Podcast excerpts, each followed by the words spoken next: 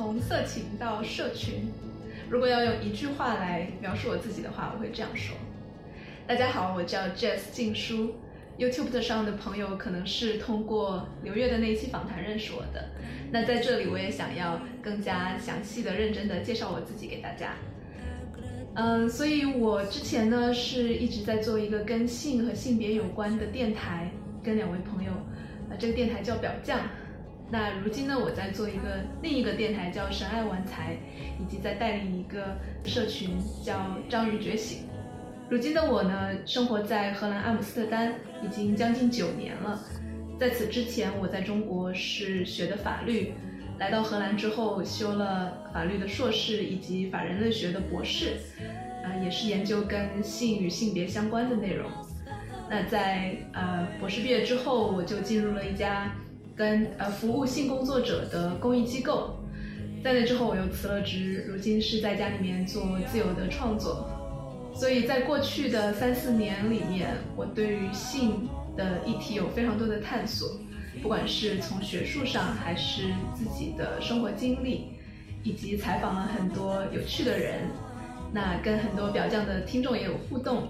但我慢慢的就开始发现，我们的身体可以非常的解放，你可以没有任何的顾虑去跟陌生人约会，呃，也可以在各种的 party 上。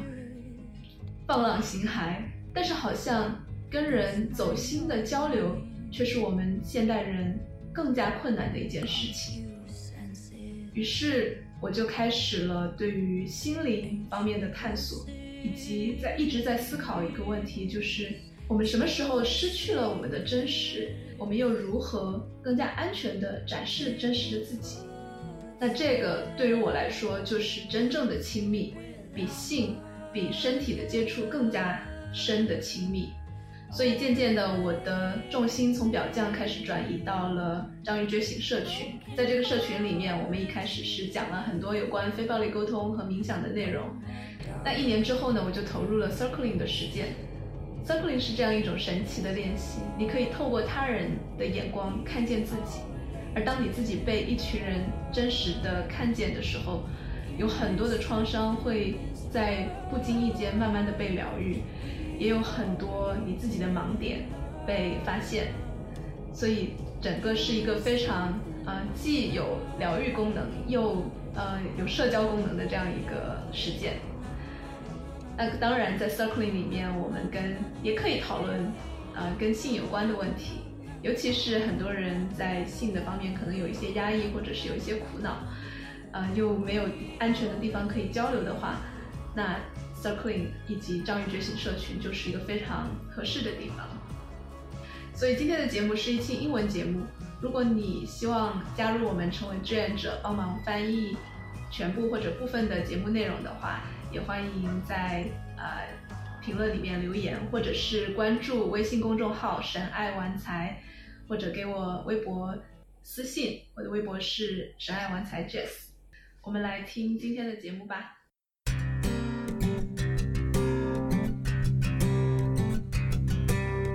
Jess, thank you for taking the time today in your really busy schedule to talk to me and to be on the podcast. Yeah, thank you for inviting me, San. Jess, not not that I stalked you or anything, but I just wanted to make sure that I was informed for when you came on. Um, so I went on your website and I read a lot about the things that you've done, and um, and I discovered things that I didn't know, which of course uh, shouldn't be surprising because you've done so many things. Um, so you were a lawyer first in China. Yeah. You moved to the Netherlands eight or so years ago to do your advanced master's in human rights law. Yeah. Then you stayed and you completed a PhD in law and anthropology, focus mm-hmm. uh, with a focus on same-sex marriage rights in China. Mm-hmm. You were working in supporting the rights of sex workers, and you've also conducted what I call laboratory of the self experiments in psychedelics, and yes. you spent some time facilitating psychedelic experiences. Yeah. And uh, right now, what you're working on is uh, building community, um, an online community, one of the many things that you're working on. Mm-hmm. Um, so I, you know, I, the list could go on. Um, one of the, the things that I was really surprised by and really impressed by was that you've also translated into Chinese three books, one of which is uh, Sam Harris's Awakening, which I haven't even attempted to read Yeah. yet. uh, Michael Pollan's How to Change Your Mind and Yeah. Kenji Yoshino's Covering. Um, Yes. So, so not only are you uh, a lawyer and a community builder, but you're also uh, a translator, a literary translator. Yeah. Wow. I was like, oh my god, who's this person? I want to know her. yeah, and um, as I said, I'm sure there's so many things that you've done which didn't make their way into your biography. Um, so I I have listened to a few episodes, both the English episodes and the Chinese episodes of your Sex Positive podcast, even though my Chinese isn't the best, so I don't catch all of it. Um, but I remember when you told me about it and you said it's the only sex positive podcast in China, which is something to say in and of itself. And on top of that, you have 1 million followers. Is that right? Well, um, yeah, nowadays I, I think number is not that accurate or important because I used to have more than one 100,000 followers and 10 million views, but this number was wiped away because the whole podcast was taken down by the government uh, several times actually already. And so, so na- afterwards, now we only have like about two, 20,000 followers. But I guess those are the real, like what they call true fans. So what's They found more? you despite being censored. Huh? They found you despite being Yeah, being exactly, censored. exactly. And I also want to say it's not just my podcast because I started with two friends, so it's three of us, uh, three hosts. Sometimes we do podcasts together, or uh, most of the time we just interview people we found interesting. So Okay. Okay. Yeah. Yeah. So definitely let's give credit to them as well. yes. Um, so it's really unfortunate that the, the government has censored what you have out there. Um, I suppose it's in some ways not surprising. Um, So, um, you know, maybe um, maybe you can talk about how you started this podcast. What were the things that motivated you, and how was that to launch a podcast about sex? Sure. Um, but before that, I also want to clarify that this is not, we call it the only sex positive podcast, but there are, uh, and there were already some sex education podcasts. Um, but from our perspective, it's different because sex education is sometimes still like very um, mechanic or just uh, directive. You should do this, you should do that. But oftentimes it wipes away people's uh, diversity and, and there's a lot of nuances uh, in some act. And it's, for example for uh, unprotected sex and sex, sex education podcast would only say don't do that but maybe we will then approach it from a very realistic point of view like how what does it feel how does it feel like to have unprotected sex? Because a lot of people do have it.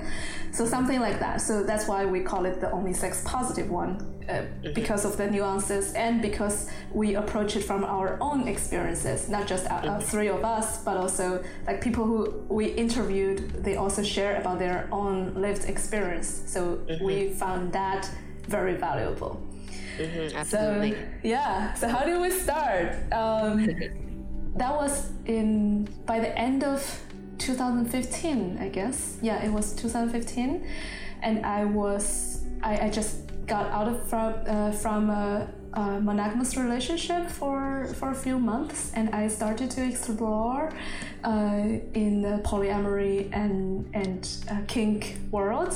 Well, I was already like tipping my toes in in those scenes a little bit but i really i didn't really dive in.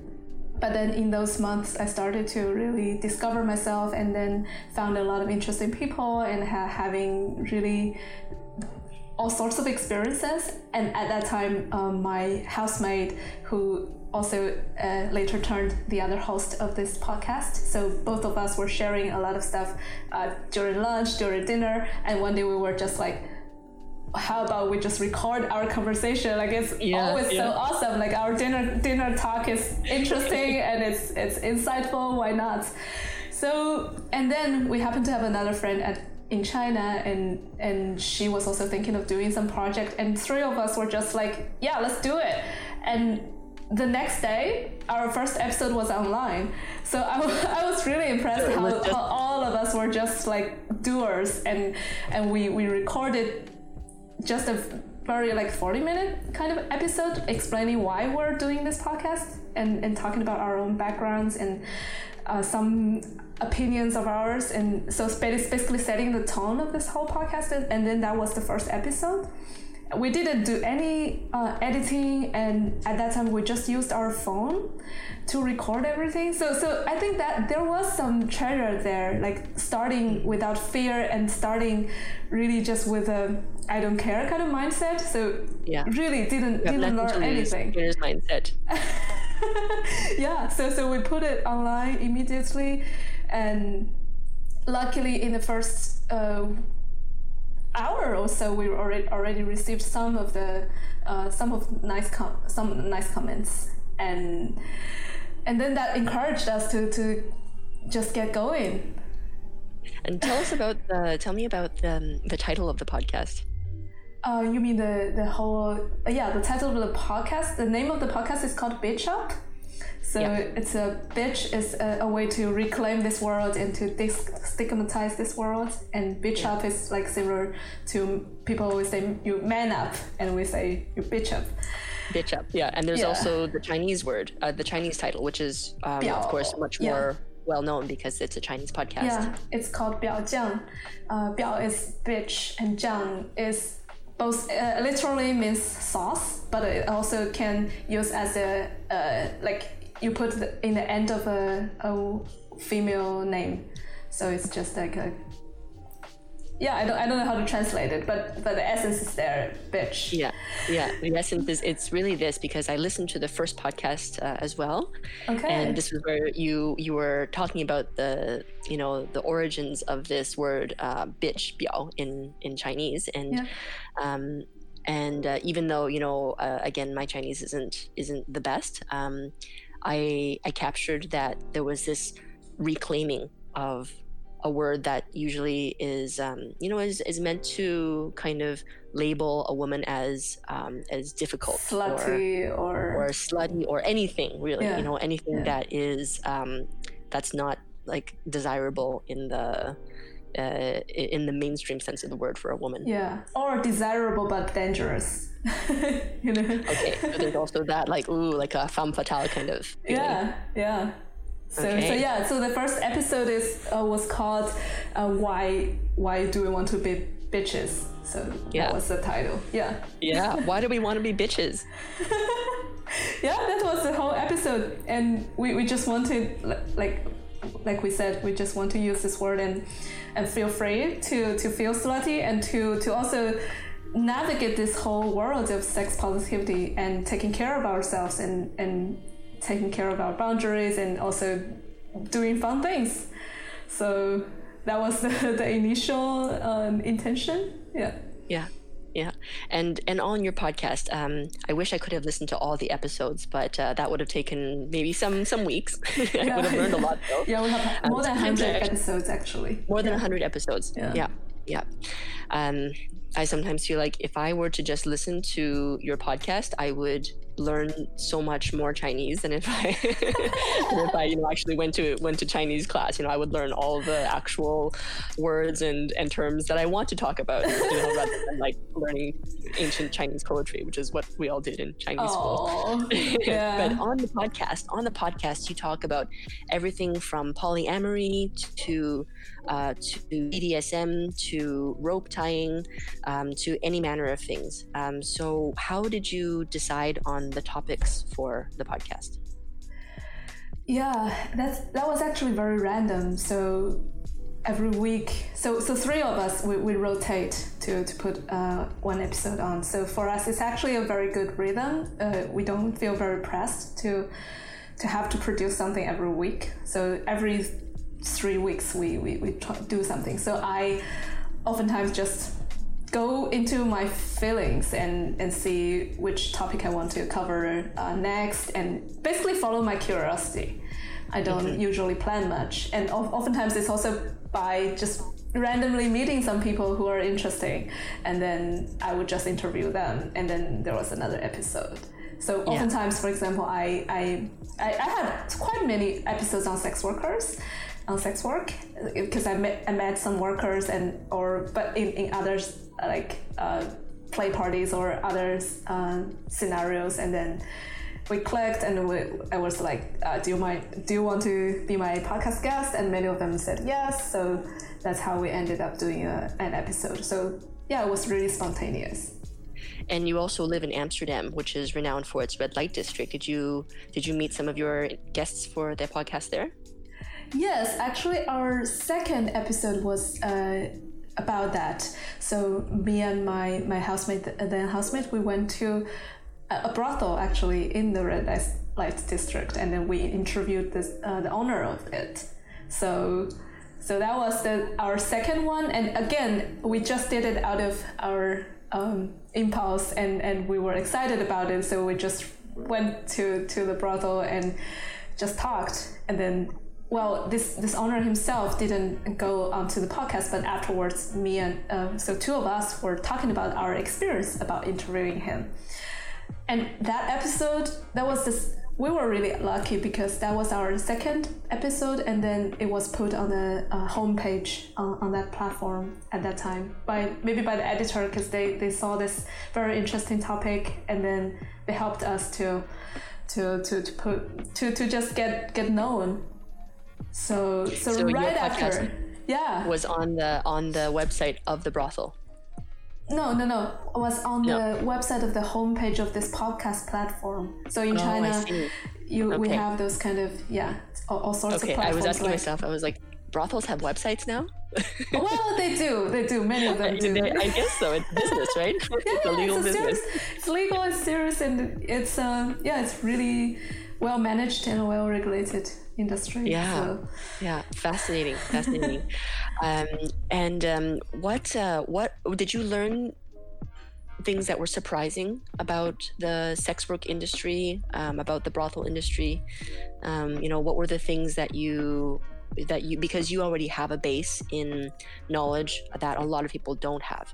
So going into uh, an interview with uh, the manager of a brothel or with sex workers, um, were you surprised by things that you learned?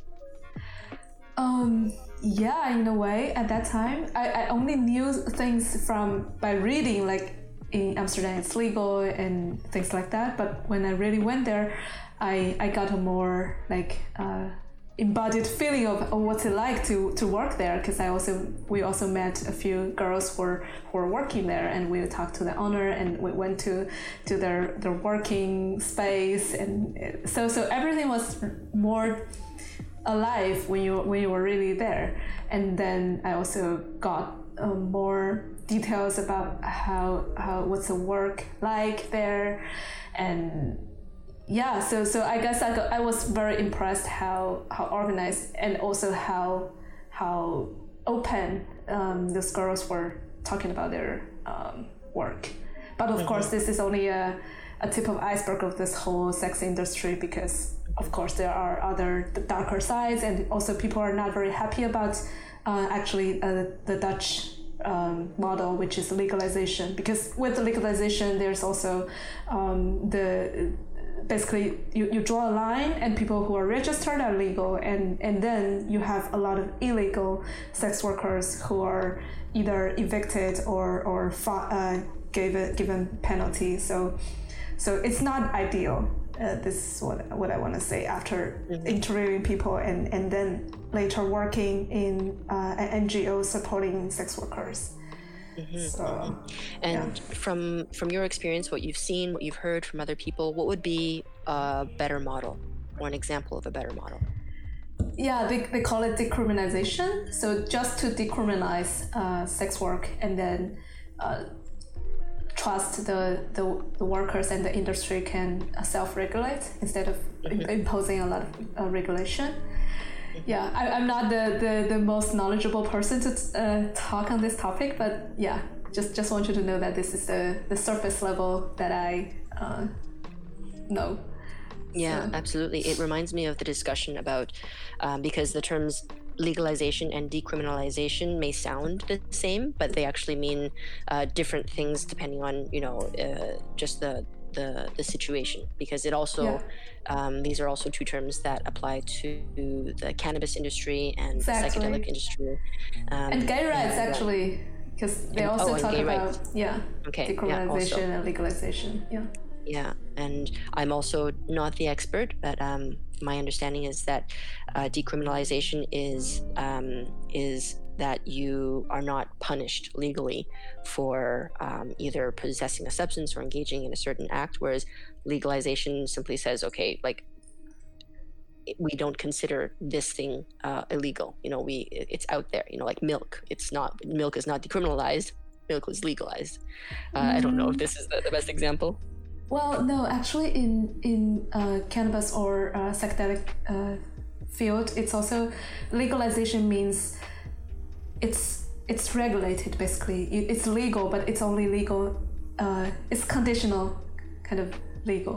there are all these little um, distinctions you know you can you can do one thing but you can't do the other thing Yeah, but exactly. often this, the other thing requires that you do the first thing you know, Yeah. or the other way around Yeah. and it's it's almost like you know when do you get um, when when they when they catch you is when you know it's determined to be um, uh, illegal or legal or you know or some somewhere along the spectrum so Exactly. So that's the consequence of legalization. Like there's always some risk of you suddenly fall into the realm of illegal. right Yeah. yeah so um, back to your podcast Yeah. uh, I wanted to ask you, you know, what what were some of the the effects? What were some of the reverberations that you felt in the community once you started to do this more regularly? Uh, which community are you talking about, or just the audience? Yeah, the audience. Um, you know, anyone who would come in touch with that podcast. Yeah.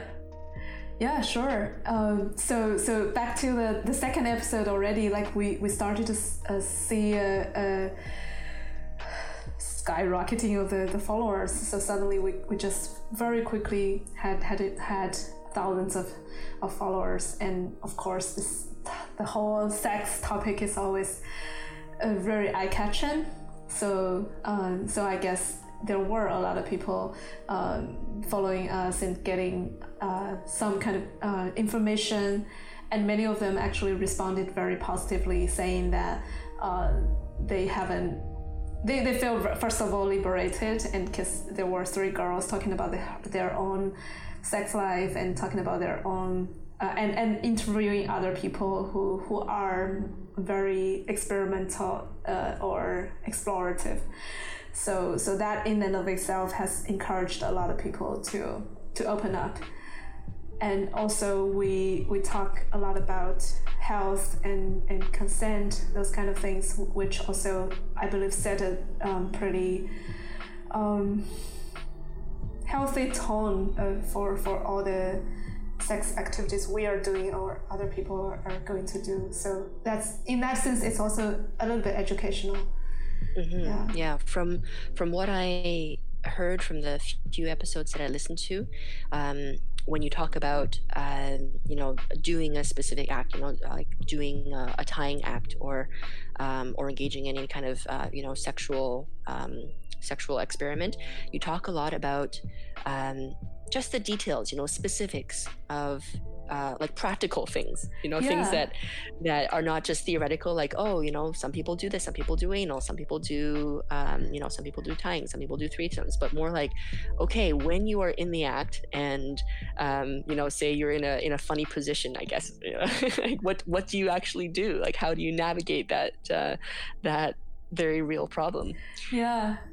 Because I, I always believe that meanings are made in details and all the all the fun all the all the juicy things are, are in the details. So that's also what's missing in most of those very dry educational sex Yeah. uh, like sex education articles or things like that. So we always try we, we try to really just to take a really close up um, look at uh, how you feel in, in that thing and how you how you, how you move. And and especially if you have some struggles and which a lot of people do because sex is not just fun or not just uh, not fun because a lot of times we are in this very ambivalent uh, position and how we feel about that. And and we also talk about uh, all those kind of struggles. And that that i think is what made us very real and, and vulnerable and sometimes not so decent because we also make mistakes we hurt people and we get hurt. And sometimes we also share like one of our um, hosts like got, got an std which also all those kind of things. And because they happen to everyone. Oh not everyone yeah. but a lot of people. So, they happen to much more people than we realize than yeah, we hear about. Exactly. And the way that that you talk about sex on your podcast is the way that a lot of people talk about hair or talk about cooking you know? Like very yeah. very matter of fact very everyday um you know it's it's not like there's there's no issue with talking about um, exactly what the knife technique is when you cut a piece of garlic for cooking exactly. you know or exactly. What angle and how how hard do you go and those kind of things. Yeah, yeah it's the same. Yeah yeah yeah. And and this is um i mean i think that this is just so invaluable to society at large, whether it's a Chinese audience or a Western audience, is that there is this, you know, like what taboo? Why? What taboo? Like we're just talking about this thing that everybody does. Everybody yeah. does it. And um, and the world of diversity in sex is is um, you know continuing to increase every day. Mm. And if we don't talk about these things, that's when things go wrong, and that's yeah. when we have we put ourselves at physical risk or emotional risk or or mental risk. And um, and you know even things like um, like contracting an infection from someone yeah. that's the same thing as catching a cold. And yet there's this stigma against it. Exactly. Uh, right? You you become almost like a, a pariah um, somehow. You know if you say that oh i have an std and i have or an sti whatever the term is today. Yeah. Um, and it's uh, it's so unnecessary Mm-hmm. Yeah. So in that sense, I, I, I guess at the early stage of this podcast, we really, um, yeah, I, I, I'm pretty proud of it. Like we, we set some good examples. Yeah. And mm-hmm. your audience, uh, are they mainly located in China or are they other Chinese speaking um, international people? Both, yeah. Both? Yeah. Okay. And um, what um, what were some of the most well received topics? yeah, many many topics are are very popular. Well, it's about sex after all. Yeah. uh, the most re- re- well received ones, I think, are those about swinging, um, about like I, I, guess another host uh, talked about the different size, uh, different shapes of penises like those two girls discussing about that. That, that, yeah. was also popular, and there were also yeah, there were many of them. I, I think it's the the popular ones are still more heterosexual, I would say, because in our uh, podcast we also talk about those um, subcultures and all the like kink, um, BDSM, but not everyone is interested in that. So mo- the most popular ones are still about like how to for example, how to squirt or uh, yeah, just just more uh, everyday kind of stuff. Just squirting. It's just everyday. Just everyday sex. it's so vanilla. We only talk about squirting. yeah. okay, so so you would say that right now um, in your audience, it's more of the kind of like the more you know quote unquote mainstream sex topics. Yeah, yeah, mainstream okay. topics are yeah. are more popular. of course, it's also okay. about the ratio, right? You have a larger number of audience who are into that, so. Right, right, right. Yeah. um, and so you started this podcast with two of your of your women friends and that was in 2015 and um, and since then it's exploded in popularity uh, also you know you're very consistent in releasing episodes um, how has it affected you to uh, to be a famous podcaster. Yeah, I wouldn't consider myself famous still because China is so big. Having ten, like a hundred thousand followers is not that. Uh, yeah, it's not not, not everything something... in, in, Chinese standards. It's like if you take everything in Chinese standards and you um, like multiply it by ten, then then that's actually the scale, you know. or hundred thousand, I don't know. Or hundreds, yeah, or thousand, yeah. so, so, for me, I, I never consider myself uh, famous, and um, but but indeed, I I I do consider um, this whole podcast and myself having some uh, influence and. Um, yeah, so I, I think during the, the years while I was doing this podcast, I did feel this kind of responsibility to to to continue and feel um, also also sometimes to to, to deliver uh, better quality uh, content.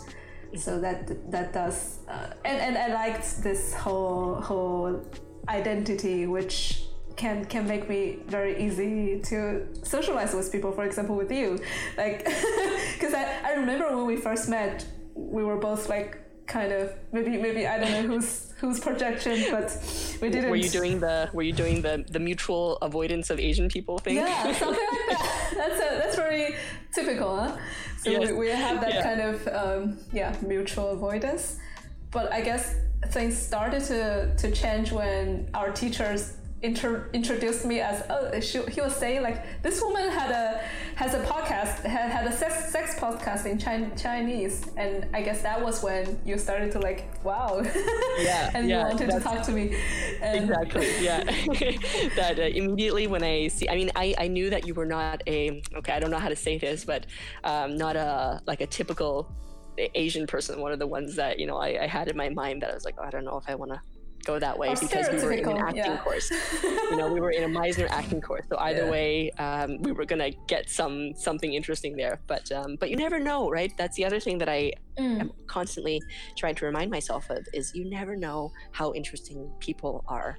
Um, exactly. and you can of course you can look at them of course you can even have some basic conversation but you never really know so i'm really really grateful that uh, that one you're doing that and to stephen introducing you in such a very clear way that I was like, okay, I got to talk to Jess.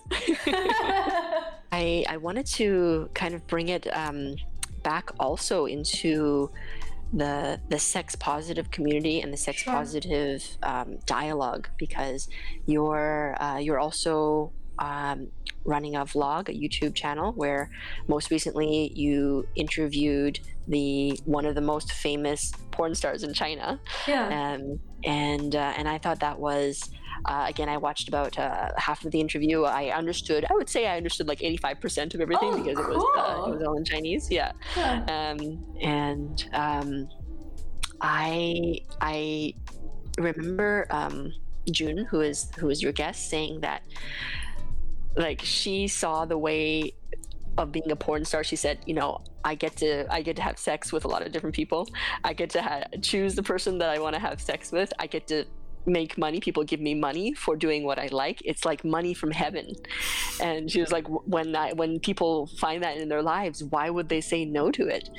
Um, and i wanted to ask you um, you know what what is the equivalent of of that for you? Like what is the thing that you'd be like oh my goodness this is like a gift from heaven. I get everything. I get to do what i like. I get to um, make money make or a living off of it and um, and i get to you know bring good into the world. So how would that be manifested for you?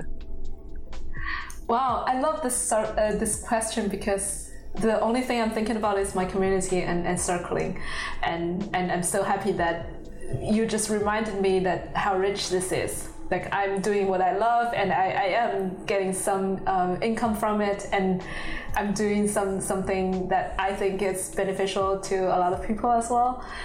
So yeah that's that's it. The octopus awakening and and the and and out of that we're also now building a website called um, circling china. So we want to to to spread this whole practice of circling uh, all over china so so this is definitely my passion, and and I see a lot of potential monetary um, ones as well. So.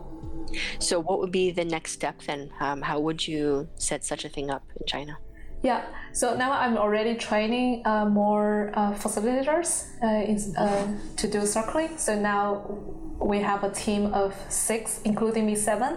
And so seven of us are basically the founders of uh, Circling China, and we will we are in the process of building a website, and very soon we will have an app or some kind of online scheduling um, system so that more people can can join Circling, and we will start from having more online sessions because for now it's just uh, in the Octopus community uh, once a week or twice a week, maybe later on we will make it like every day so that more people can join.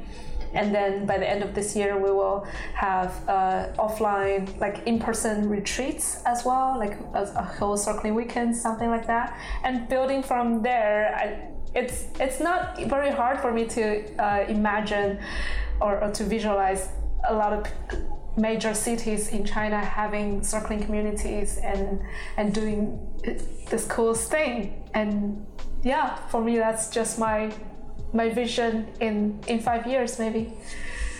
So, Beautiful. Yeah. Um, this this idea of when I think about it, I'm like, if only this existed when I was young or when my parents were young, how much our lives would have been different. Um, if we had, um, because you know our cultures are not not really known for being emotionally aware um, or you know emotionally sensitive for for many reasons you know and um, and i think about like if this existed in in China, you know, and uh, and young people our age or younger were learning it now. How could they change the course of their lives? Um, you know, what kind of improvements they could bring to their personal relationships, their family relationships, um, relationships that they have with other people in, in just with the world at large, uh, but mostly with themselves. You know, so that yeah. as you say, when you when you belong to yourself, when you're okay with who you are and how you feel and what you think in the world um, this is the first step before yeah. you can be that for other people as well. Mm-hmm. Yeah, and I would say, well, it's not still not too late. Well, our parents didn't have this opportunity to, to receive this kind of education or or support, but we do, and and I can. I'm very hopeful that our next generation would be very different and if, if they have parents like like uh, what my community people are so I'm, I'm really yeah, I, I really love them and they they are awesome. So yeah. Beautiful. and so my last question is um, is still like a little bit in the in the direction of the sex podcasting, uh-huh, sure, um, or the sex vlogging. Is what do you think is still missing in the dialogue about intimacy, sex, and relationships, um, whether it's for a Chinese uh, audience or Western audience? What do we still need to talk about? Wow. I the, the first thing that came to my mind is spirituality. Because um, oftentimes sex is seen as the opposite, or, from like mainstream religions, or it's just like very rigid, like you're only allowed to have sex in in certain formats or in certain restraints, or um, it's in it's often talked about in a very secular way like it, this is the science of, of um, female male anatomy and the, those kind of things. And in in our sex positive podcast in the past we also talked about it in a more yeah we, we, we rarely touched upon spirituality except for we had a few tantric um, episodes but that was quite not very deep. Um, so I think this topic sometimes will scare people away, like as if you you combine sex and sex spirituality, you're you're entering into a cult or something.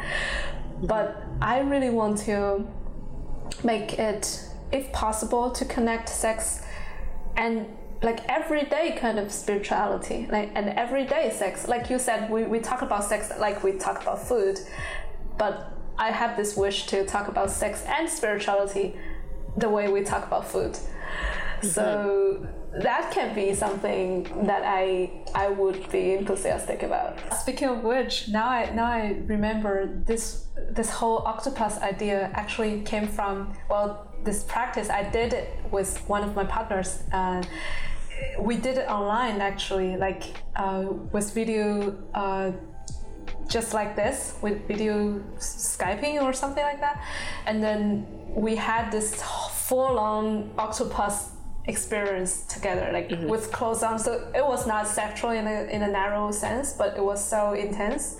Like we we basically got uh, out from our octopus leg and went into the head and then went into the other person's leg. So we're sharing wow. the other person's body, and and and vice versa. So that was the the moment. Yeah, uh, definitely one of the existent uh, instances that um, sex and spirituality can can go wow. together. So that, sounds uh, yeah. Really Again, that that's not right every day though. wow, that's definitely not every day. Yeah. Wow. Yeah, but I guess in in everyday um, life, I think it's then a matter of um, being mindful. Uh, for example, if you have you are having sex and your your mind is somewhere else, it's it's mm-hmm. likely that you're not going to really enjoy it, or, or nor, nor your partner will. So, so from this everyday level, it's like just like meditation. You can sit on the cushion, but you can also meditate while you're working, while you're mm-hmm. you're cooking. So, so then when meditation meditation comes um, becomes part of your life, or in that sense, spirituality also becomes part of your life, and then and then I think that can naturally be embedded in your sex life as well. So maybe that's part of the uh, how how you can combine both. Mm-hmm, mm-hmm. Yeah, and I think this is um, a really wonderful direction to go with the conversation about sex because for for a very long time and it continues to be that way um, the topic of uh, sex is is very like about the um, the practicalities right like the mm. mechanical mm. aspects of sex mm. which which you know I, I also struggle with sometimes because my um, my sexual education has um, been a lot about you know okay let's talk about the anatomy which is good very important. Then let's talk about how do we you know how do we do the sex which is very important. What are the techniques? You know let's watch some porn let's understand like how other people do things and read some books and you know and try some things go to workshops. Um, but there there is you know a, a lack um, I detect in me of this um, you know this um, this aspect of well what's beyond the um, the techniques, you know, what's beyond the mechanics. Mm. And um, once we know how this works, once we know how to essentially, once we know how to drive the car, where are we driving the car to? Yeah. You know, it's great to drive the car. It's great to know how to like shift the gears and drive really fast uh, or like do turns and park the car. But why are we driving the car? Mm. Yeah. Um, and I feel like this question of um, of spirituality is is you know it's kind of putting us on that path to understand mm. you know once we once we're comfortable with the with the vehicle, what do we want to do with it?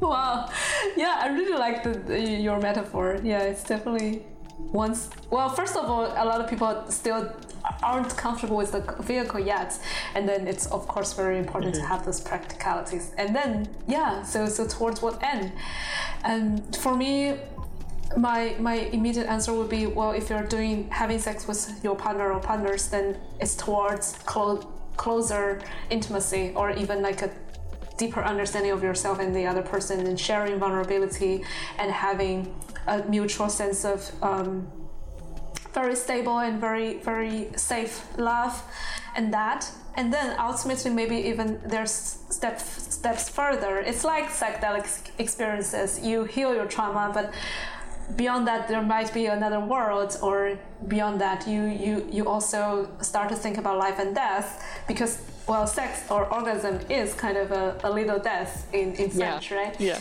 So yes. so you you have that little death and so what? And what does it mean? And and uh, how does that translate in your day-to-day life? And how do you approach people with more uh, of a loving kindness? And so all that i think you you can you can weave what we've, what we've covered, like Meisner, Vipassana, uh, circling, circling sex, and then, yeah, spirituality, everything. yeah, it's as if those one those are all the different legs of the octopus, and they all kind of connect to this bigger octopus head of, uh, of spirituality. yeah, I think so. I think so. Yeah. And spirituality is very embodied, so you cannot survive just living in the head. And the leg is also partly our our individual boundaries and our, our individual bodies. We, we have very different shapes and and we have our own limits and all that is also part of spirituality. So So, yeah. Jess, I could talk to you for hours, probably days and weeks, and I feel like we just uh, we just stumbled upon this whole other thing. So um, yeah. I well, I, I feel like I need to invite you back for uh, a second round. so Jess, um, if our listeners wanted to look at uh, how to get into circling or check out Octopus Awakening, how do they do that? Yes, and unfortunately now uh, my content is more available for uh, Chinese-speaking uh, listeners. So if you can uh, Google uh, or just find me on any Chinese platform like uh, WeChat or Weibo, you can search for Shen Ai Wan Cai, which means spirituality, love, playfulness, and fortune. So um, you can you can find me there. Maybe you can also put my yeah, they we'll put everything like, in the show notes. everything in the show notes. And for, of course, this this one is English episode, and for English speaking uh, audience, you can find me on YouTube. Just find uh, search for my name, uh, Jing Shu Zhu. That's my Chinese name, and which is also like, yeah, I, I, I had a whole like journey of embracing that uh, my my real like my first name. So now I'm using that name as my uh, channel name. So you can find me there as well. And please also put that in the show notes. Beautiful. Yeah. And yeah. about circling, can they do that also uh, anywhere in the world? So uh, yeah, if you want to do circling uh, in, the, in, Europe, in, in the US, or online, you can always go to Circling Europe. Uh, I think it's .com, or you can go Google Authentic Revolution. That's a US based uh, platform. And yeah, there are probably a lot of circling events in major cities in the world because it's really growing fast and beautiful. Yeah. And in Chinese, yeah. it, you can you can just search for um, Zhang Yu Juexing, which is uh, Octopus Awakening, and, then find me there. Yeah. Beautiful. So, Jess, thank you so much for taking the time and sharing all of these beautiful insights and experiences. Um, you're such a fascinating person, and I, I'm just so, so grateful that we met each other in life. Same. So, um, I look forward to having you back on the podcast whenever you're ready. yes, thank you for having me. Yeah. Absolutely. Mm-hmm.